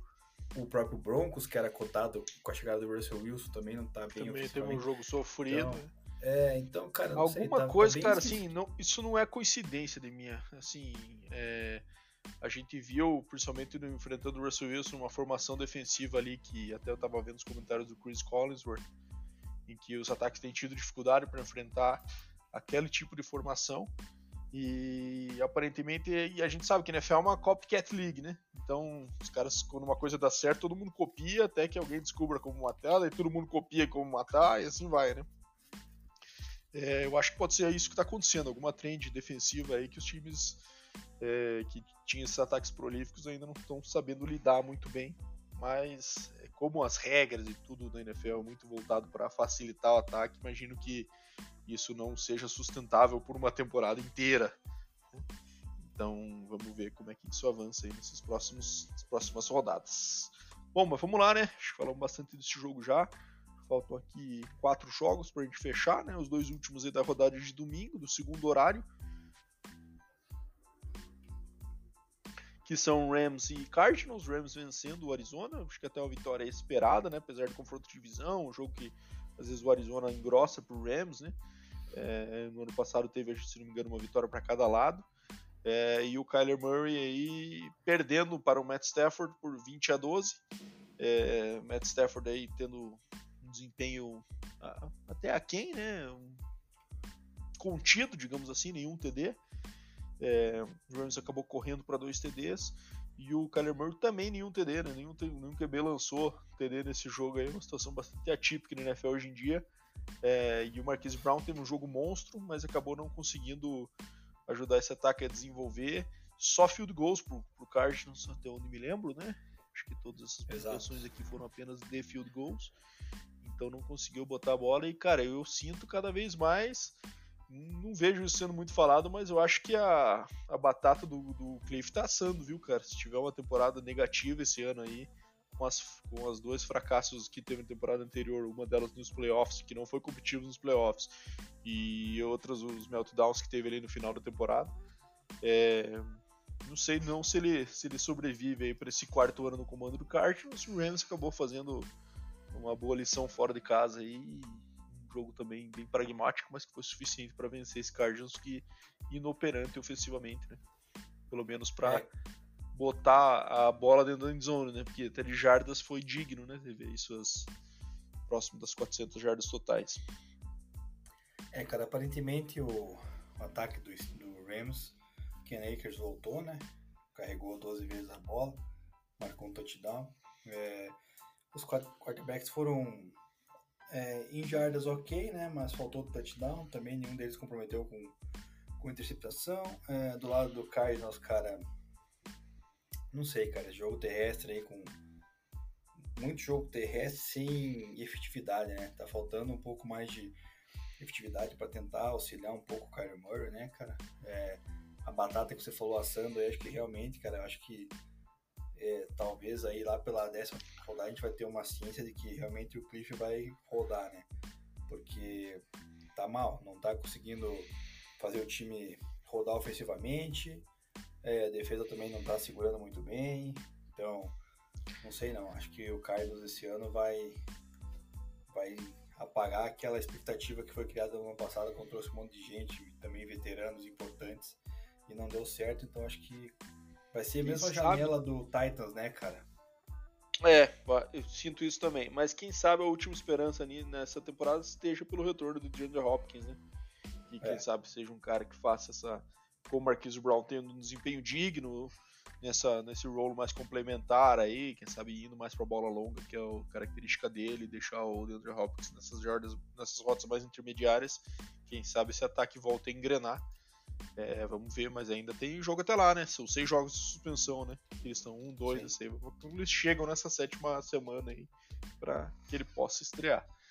Deminha, acho que outro jogo que a gente pode passar mais rápido também, vitória do Falcons aí por 27 e 23 fora de casa, né? Primeira vitória do Falcons na temporada contra os, contra os Seattle Seahawks aí no, no jogo em que o Julius Smith vinha bem até o final ali, quando lançou a interceptação da, da derrota, digamos assim, né?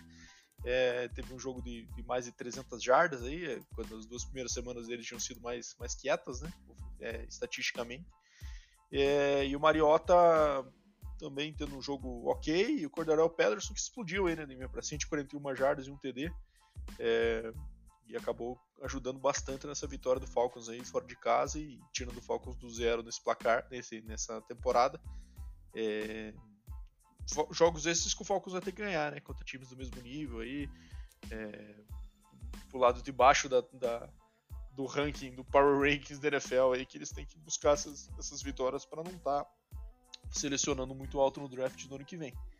É, não assisti muito esse jogo, devo confessar, de mim, vi alguns lances só. Eu não sei se tem algo a complementar aí. Cara, meu, meu complemento é que o Cordarel Falcons, né? Quando tá bem, cara, é vitória, né? Não tem erro. Quando ele pega na bola lá, mete mais de 100 jardas, touchdown, cara, o Falcons realmente cria, né? É, Drake London, mais um jogo com touchdown, né? Então vem se firmando aí com um belo, uma bela pique né, ofensiva do, do draft desse ano. Kyle Pitts aparentemente estreou na temporada, aí pegou 87 jardas em 5 bolas. É, o Seahawks é uma desgraça total, né, cara? Mostra que aquela vitória sobre o Broncos na rodada 1 foi, tipo, mero acaso.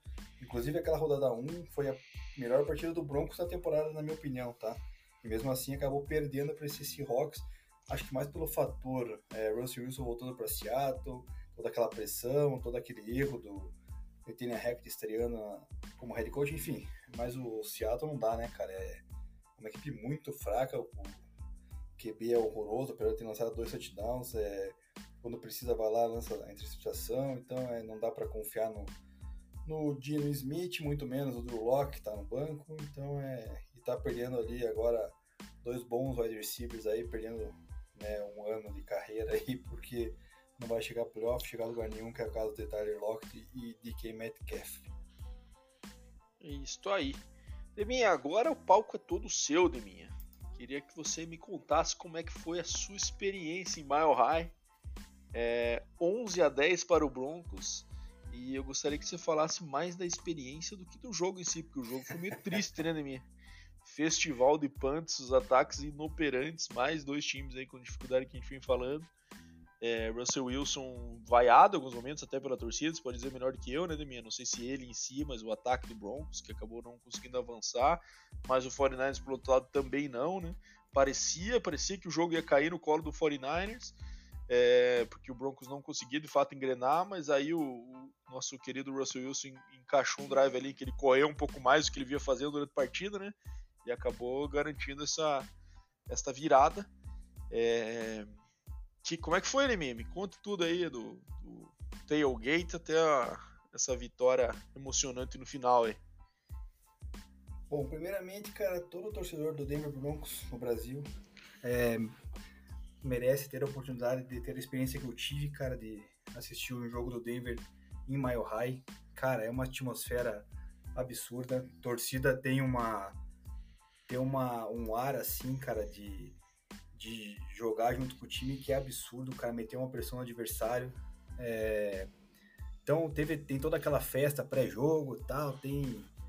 Eles dão um monte de brinde. Tô aqui, ó, Abado, com a carinha do, o melhor running back da NFL, Javonte né? Williams. Javonte Williams, cara. Levarei para casa com muito está com uma máscara do Javonte Williams ali no palito. É, exatamente que eles deram, deram mais uns apetrechos e tal.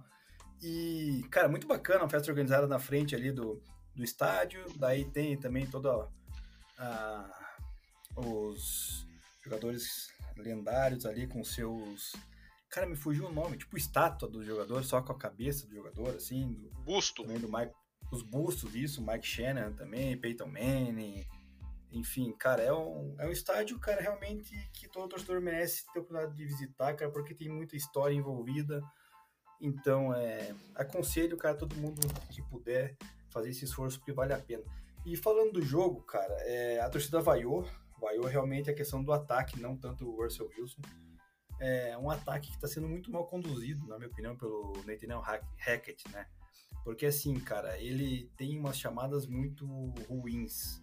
Primeiramente, ele toda terceira jogada, toda terceiro down para uma, duas jardas, ele forma em shotgun, é, sendo que o ataque produz muito bem com uma formação I formation usando o fullback. É, tanto que Javonte Williams e Melvin Ward sempre correm bem, né? Todo jogo aí estão então, o jogo do Broncos corrido tem mais de 100 jardas, então eu teria que apostar mais nisso. É, esse jogo especificamente enfrentou uma defesa muito forte, um front seven muito forte do 49ers, com Nick Bosa, com Arik Armstead, é, o próprio Fred, Fred Warner. E o que que acontece, cara? Ele alinhava o time, os wide receivers, próximo da, da OL, cara. Ele não espalhava os receivers, e isso facilita a defesa, né, cara? Você tem uma defesa muito forte já no front seven ali, que pressiona. Você joga com os wide receivers fechados, o que vai acontecer? Se você vai jogar com o jogo corrido, que é o teu forte, com Javonte Williams e Melvin Gordon, é, se você tá com os, os wide receivers alinhados interno, cara, a defesa, os cornerbacks, safeties vão chegar muito mais rápido no teu jogador e vão parar a jogada, né? Então foi isso que ocasionou, ocasionou se não me engano, mais de, de 10 punts, acho, do, do punter do, do, Broncos. Então, daí ele não mudava isso, é, um, é uma coisa que está irritando bastante a torcida. Aí quando era uma quarta para duas que ele deveria ter ido, não tentou. Então a torcida tá, realmente tá bem impaciente com o Nathaniel Hackett. Agora olhando o lado defensivo, né, o ponto positivo do ataque, aliás, só terminando o ponto positivo do ataque é o Russell Wilson quando ele sai do pocket e tem sua mobilidade, né? Que daí parece que ele estava um pouco preso, mas no final dessa partida ele se soltou, né? Então ele conseguiu ganhar a jarda correndo, conseguiu é, alguns passes ali pro Melvin Gordon, pro Kendall Hinton. Então é ele quando tá tá mais solto, acho que ele vai poder se, se desenvolver melhor ali no, no, comando da equipe. E a defesa do Broncos tem nem que falar, né, cara? É, a, se não me engano, a terceira melhor da liga, é, no geral, terceira melhor contra o passe, contra a jogada aérea, segunda melhor contra a corrida, é, forçando o turnover. Então, assim, é uma defesa muito forte, cara. O Randy Gregory e o Bradley Chubb se encaixaram. É, o Patrick Surtain, the second, cara, que cornerback espetacular, cara. Foram seis passes na direção dele, nenhum completado, então ele realmente, quando ele tá em cima do marcador, é difícil de do marcador receber, porque ele tem uma cobertura muito, muito boa. O Karim Jackson foi, foi bem nessa, nessa partida, ele que eu sempre critico. Então, assim, a defesa, cara, o próprio Josie Ju, né, linebacker interno, primeiro draft, primeiro draft, primeiro drive do 49 que o Broncos tomou um touchdown, a defesa jogou muito mal, né? Porque o 49 foi o jogo inteiro jogando passe interno e corrida, passe interno e corrida. Tomou o touchdown nesse formato, depois tomou o touchdown, o coordenador defensivo do Broncos, o Ediro, ele corrigiu isso, cara, e o Broncos daí simplesmente anulou a defesa do o ataque do 49ers, cara é, culminando também com aquela jogada patética, né, do, do Jimmy Garoppolo, que correu para sua própria end zone e saiu do campo. Se não tivesse saído do campo, né, dado o safety, teria sido interceptado para TD, porque na jogada teve uma interceptação retornada ali para TD, mas o safety já estava já tava marcado. Então, assim, cara, é... digo que essa, essa vitória do Broncos é aquela famosa, né? Um W é um W, né? É o que conta, porque é, jogando mal, mas venceu, né? Então a hora que a equipe talvez se entrosar melhor no ataque, seja realmente um, uma equipe que possa brigar lá na, lá na frente. Então é, é isso que eu tenho para falar do Broncão, cara. E semana que vem eu espero uma, uma vitória, nada mais, nada mais, nada menos do que isso contra o Raiders, que é um rival da divisão aí, cara, e que como tá 0-3, a gente tem que passar por cima. Tem que dar um jeito desse ataque funcionar. É, isso aí, o Broncos com essa vitória acabou impedindo com que a AFC West, tão celebrada aí, né, antes da temporada começar, finalizasse essa semana 0-4 ainda, minha. Poderia ter acontecido Exatamente. essa semana aí. Exatamente. E acabou que o Broncos acabou conseguindo essa única vitória da AFC West nessa semana, bem surpreendente é, o... essa estatística aí pra... O maior da divisão ganhou, né? É, vamos ver, vamos ver como é que acaba essa divisão esse ano aí. Mas é a maior divisão, Bad, não tem o que discutir, cara. É o que mais tem Super Bowls, é o que mais tem Ah, não, Super essa questão então... história, não. Tem, tem o Raiders também, que tem uma história bem rica, né, de minha? Na questão de, de, de, conquistas no passado, aí, principalmente década de 70 ali, 80, teve algumas vitórias importantes. Super Bowl também. É, bom, vamos lá para o Monday Night Football, depois do Deminha ter compartilhado um pouco da experiência dele em Mile High. Cara, jogo de 23 a 16 para o Cowboys, jogo em Nova York, e acabou que, cara, me surpreendi bem positivamente com o Cooper Rush. Duas vitórias seguidas dele aí como titular já do Dallas, né? Bem inesperado isso, quando é, muita, muita gente, quando o deck é, anunciaram que ele ficaria machucado, deu a temporada do Dallas já por encerrada. Mas, cara, ele tá conseguindo manter na briga, obviamente, atrás do Eagles ainda, que tá nesse momento maravilhoso aí. Mas, cara, com um monte de aleatórios no corpo de receivers, tirando o Sid Lamb, né, Nemi? É, você vê ali, tava sem o. Caramba, esqueci o nome do Tyrene. O... Sem o da... Dalton, Dalton Schultz. Dalton Schultz. É, ainda sem o. O Michael Gallup, né? Então tivemos ali, depois do Sid Lamb, Noah Brown, Peyton Hendershot, Jake Ferguson, Simi Ferroco, Jalen Tolbert e os dois running backs, obviamente, acabaram sendo bastante envolvidos aí, que é o Tony Pollard e o Ezekiel Elliott. É, mas um jogo bem consistente, teve até, estatisticamente poderia ter sido melhor se o Sid Lamb não tivesse dropado aquela bomba perfeita que ele mandou, que era, que era um touchdown certo ali no, no final do segundo quarto, né? É, e o Giants, cara, com um jogo que tinha começado bem promissor pro Saquon, né? Que teve um jogo bom até, né? 14 corridas para 81 jardas, 5 pontos, mas cara, não sei, abandonaram um pouco ele no, no, segundo tempo, né? Principalmente. E o Daniel Jones começou a correr mais, né? Teve um segundo tempo de bastante tentativas de corrida. É, aproveitaram ali que o, que o Dallas está com um pouco de dificuldade em, em, parar pelo menos aquela saída pela porta da frente do pocket, digamos assim, né? Não é aquela corrida que o QB tenta dar a volta no defensive end, correr aberto, mas sim ver aquele gap ali entre os linebackers e, e atacar. E acabou que no fim das contas é, deu deu Cowboys. É, alguns erros de arbitragem, algumas contusões, algumas decisões questionáveis ali também, mas que acho que foi merecida a vitória do Dallas aí, que acabou é, no, no, segundo tempo prevalecendo e teve um último quarto principalmente muito forte aí com em 10 pontos contra 3 por parte do Giants. Cara, só apontou na arbitragem ali, esqueci de falar no jogo do Broncos. Foi uma arbitragem horrorosa, cara, que o Broncos ganhou, mas a arbitragem fez de tudo para o Broncos não ganhar, cara. Teve cada falta que não deu pro Broncos e também questão de um punch que, na minha opinião, o cara pisou a pontinha da chuteira ali, comprometendo a saída de ataque, enfim, tenebroso. A arbitragem da NFL tá ficando meio meio caótica, cara. Tem vários jogos ali que os caras estão errando feio. É, sobre o Giants, cara, sai com o Barkley, né, cara? Dá a bola para ele. Mas daí os caras do nada resolvem deixar a bola na mão do Daniel Jones pro Daniel Jones tentar achar receiver, cara, e claramente Bem ele explicava essa estratégia com... É, ele não se encaixou com o Kenny Golden, né? Isso é claro.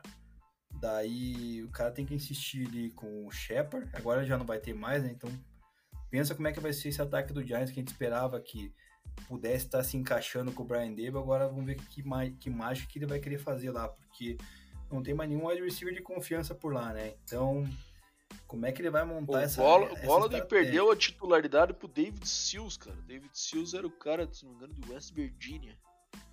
É, putz, nem de longe esse cara tinha característica que ia ser titular na NFL, que ele gola tá pegando banco por esse cara aí. É, esquisito. Cara, tem alguma coisa. E daí o.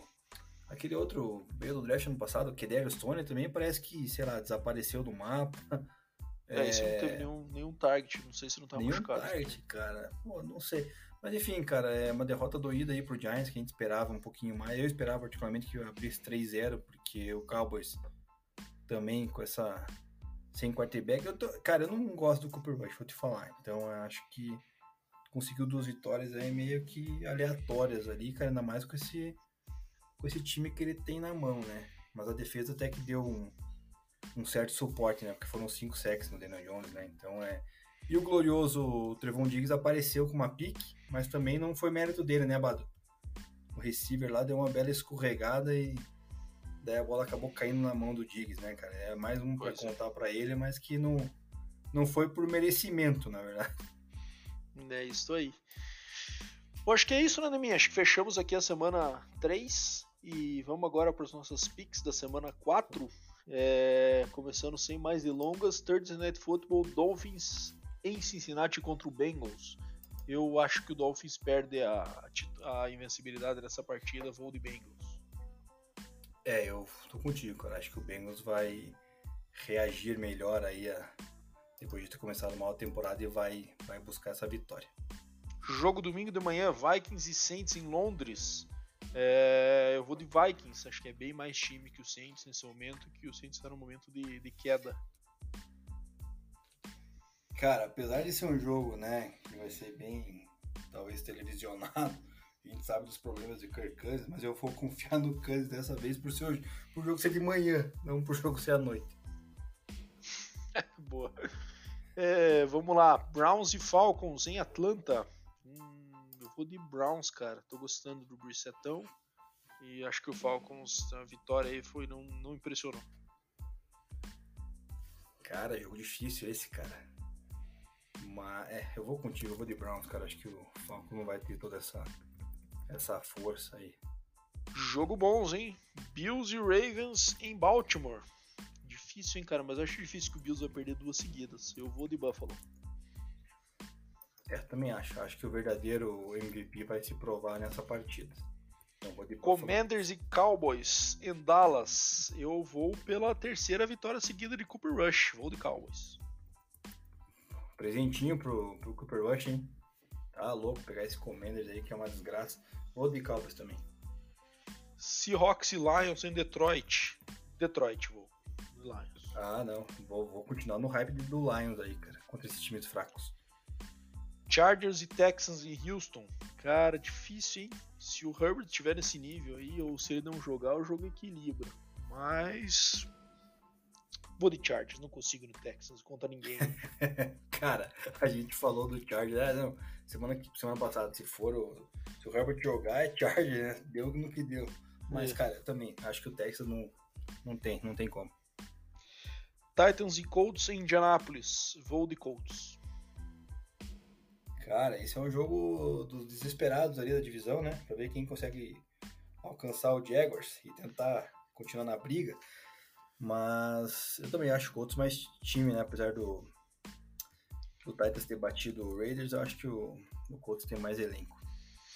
Bear, o Giants tendo mais uma oportunidade em casa, perderam a chance de ter dois times é, mais fracos, né? Com o Dallas perde, é, sem o QB titular e pegando o Bears agora essa semana de, de fechar 4-0, né?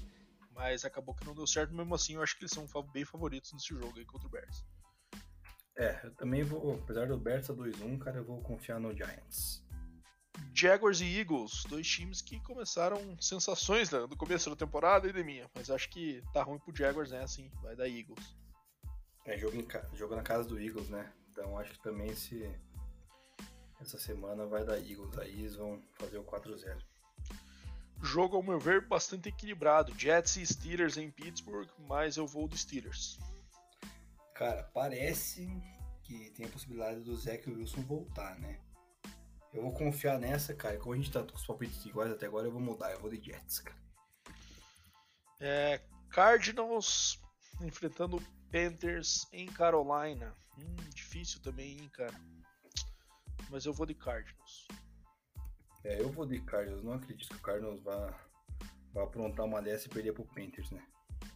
Aqui um jogo que eu acho que tem tudo pra ah, ser. Ah, peraí, Bado. Duelo, duelos de. de ex-QBs de Oklahoma, né?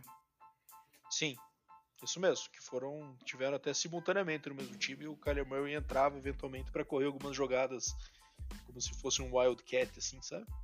É, ele que era o reserva? O Baker era o titular. É, o Baker era o titular. O Kyler Murray foi transfer, né? Ele, o Kyler Murray começou a carreira dele em Texas A&M, daí acabou transferindo para Oklahoma e daí ele pegou um período em que ele estava transferindo e o Baker já estava de titular, então ele esperou um ano para jogar. É, ele era o reserva do Baker Mayfield. O Baker jogou o ano que foi ganhou o Heisman, né? E daí uhum. saiu por draft. Ele jogou a única temporada dele inteira é, como titular foi a, a que ele também ganhou o Heisman daí, que foi a é, antes do draft dele. É, mas entre é... os dois eu sou mais, sou mais Murray. Ah, com certeza. Bem mais jogador. Bom, vamos aqui para os últimos quatro jogos da semana 4. Patriots e Packers. Acho que esse é um jogo que tem tudo para ser o lockdown mais tranquilo aí da semana, né? É, o, Packers, o Patriots com QB reserva, o Packers jogando em casa. Acho que dá Packers com tranquilidade. É, esse não tem nem dúvida, né? Broncos e Raiders em Las Vegas. Você já disse que vai de Broncão, né, Demi? Eu vou contrariar você nessa, eu vou de Raiders nessa aí. É, eu vou. Não, não, vou contra o meu time, não, ainda mais contra o Raiders, cara. Quero, quero que massacre, mas não vai massacrar, vai ser apertado de novo, mas vamos ganhar. Chiefs e Buccaneers em Tampa Bay. Cara, fiquei bem incomodado com o último jogo do Chiefs. Eu acho que vai dar Bucks nesse jogo aí. O Chiefs 2-2 começa a assinar, ligar um sinal amarelo ali. Cara, eu tô na dúvida é o seguinte, se o Buccaneers jogar com os receivers, aí sim ele é favorito. Se não, cara, é um jogo que, cara, tem que jogar uma moeda pra cima e quem ganhar no cara e coroa leva a partida. Tá bem, bem 50-50 essa, cara. Mas eu acho que vai dar Bucks porque joga em casa. Beleza. E por último, fechando aí, Rams e 49ers, né? É, jogo aí de confronto de dois amigos aí, né? E o. Não lembro de mim, quem que tem o, o McVeigh, o freguesaço do Shanahan, né? É, provavelmente, cara. Dos últimos jogos que lembro do 49ers, eles ganharam do Rams. Mas, cara, achei bem. Me incomodou bem o ataque do Niners nesse último jogo aí. Eu vou de Rams. É, eu vou de Rams porque, cara, o Garoppolo é horroroso. Vai perder o tackle lá, o left tackle, né? Machucado. É, teve um jogador de defesa também que saiu machucado, que eu não lembro o nome que saiu no carrinho lá da maca no jogo contra o Broncos. Então acho que o Foreigners, por mais que, que tenha uma defesa até boa, na questão de QB, cara, o Stafford vai conseguir levar vantagem, na minha opinião, contra o do Rams. Isso aí. E falando do. A gente acabou não comentando, né, minha Garópolo, teve a, um lance a lá Dan Orlovsky, né? Pra galera que não sabe, Dan Orlovsky, no, quando jogava pelo Detroit Lions, hoje comentarista da ESPN, né? e é muitas vezes é, é tido como piada por conta desse lance, né? Não é levado a sério até hoje, muitas vezes como comentarista, recebe muitas críticas de jogadores aí, como se ele não merecesse estar ali, né? É, falando bom português, cagando regra, né? Enquanto teve esse lance tão marcante em que ele foi pressionado pelo Jerry Allen na época do Vikings e saiu por fora da endzone, pelo fundo da endzone para tentar fugir do sec, né? E agora, nessa semana, o Garópolo teve o mesmo erro, né? Foi dropar ali numa, numa jogada que ele estava pressionado com as costas na parede e pisou na parede, digamos assim, né, Deminha? Pisou na parte branca do fundo da zone, tomando um safety. E, e aí foi engraçado porque o Dan Orlovsky, na hora, postou no, no Twitter dele, né? É, liberdade, Nunca estive tão feliz antes. Eu tivesse sido libertado eu, da eu maldição vi. de ser o único cara como lembrado por um erro bizarro desse. É muito bom. Cara, foi muito bom, mas é o seguinte, cara, a do Garópolo, cara, foi bem na minha frente praticamente ali, cara. Eu tava naquela, naquele corner ali da, daquela endzone. E o dele foi pior do Garópolo, né? Porque além de ter feito o safety, ele lançou a bola e foi interceptado, né? Então, tipo. Nossa, teve, é verdade, teve uma cereja do Teve uma pick six, cara. É, ele conseguiu uma pick six depois de ter feito o próprio safety, ou seja, foi medonho, cara. Isso aí. Deminha, fechamos então. Vamos fechar o nosso quiz aqui para dar os finalmente. É, bom, você apostou em Wes Welker quando falei que jogou em Texas Tech University. Eu vou mandar três dicas já na sequência para que você já possa matar. Ele é um undrafted free agent, ou seja, não foi draftado. Ele jogou em cinco franquias na sua carreira. É, e ele tem um, uma característica única de ter jogado boa parte de sua carreira com Tom Brady e Peyton Manning e mesmo assim nunca ter vencido um Super Bowl. Ele disputou três Super Bowls e perdeu todos eles em 2007, 2011 e 2014. 14. 2013, perdão. 2013. É. Deminha, quem é, é o homem? Wes Welker, né? Jogou no Miami, jogou no Broncos, jogou no, no Patriots, jogou no. Cara, qual foram os outros dele, cara? Ele começou no, no, no Chargers, cara. Depois jogou no em Chargers? Miami, depois foi pro Patriots, quando teve aquela participação naquele ataque histórico lá do Patriots de 2007, né? Uhum. É, que era ele, o Randy Moss e o Dante Stewart, os três principais receivers. Depois, é, e daí ali participou de dois, dois Super Bowls, né, de minha? É, com o Patriots perdendo os dois para Eli Manning e o Giants em 2007 e 2011, então baita num pé frio aí, né? É, e, o, e o Denver Broncos, que jogou em 2013 e 2014, quando teria a oportunidade de ganhar em 2015, acabou indo para o St. Louis Rams.